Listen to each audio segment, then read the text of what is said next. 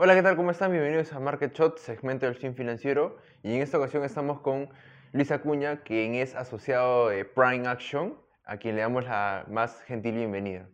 Hola Alonso, ¿qué tal? Mucho gusto y gracias por la invitación. Luis, eh, quería comentarte un tema eh, y bajo tu perspectiva quería saber eh, qué tan bien ves esta última parte del año en cuanto a rendimientos económicos que vayan a tener ya sean las empresas y el ambiente macroeconómico como tal. Bueno, en líneas generales, Alonso, para responder tu pregunta, recordemos que venimos de un año bastante agitado, ¿no? Respecto a que los mercados ya daban por descontado el, el incremento de tasas de interés que se ha venido dando por parte de la Reserva Federal de una manera muy agresiva y esto con el fin de combatir la inflación.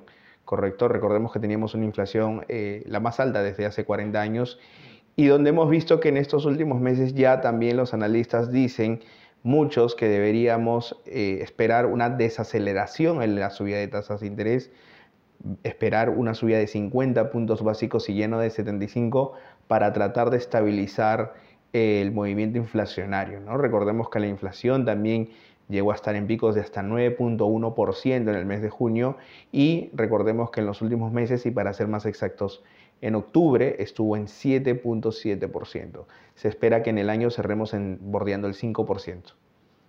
¿Y por qué crees que aún la subida de tasas de interés no impacta la economía?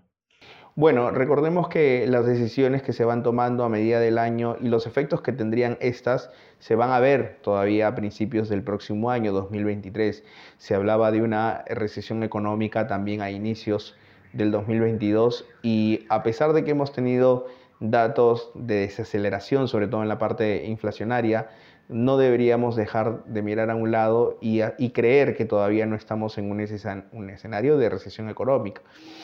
Asimismo, también recordemos que eh, los datos de empleo en Estados Unidos se han venido incrementando y sin duda alguna eh, esperamos también que la tasa de desempleo vea un crecimiento importante a partir de eh, junio, julio del siguiente año.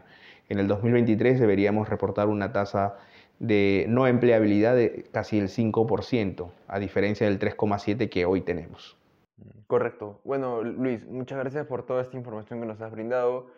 Eh, recuerden a todos nuestros seguidores que nos pueden oír eh, en el fin financiero, ya sea a través de las redes sociales de Prime, ya sea en Facebook, eh, LinkedIn, YouTube e Instagram. Y si tienes alguna duda o comentario sugerencia, nos puedes hacer saber en nuestro último post. Nos vemos el próximo martes. Chao.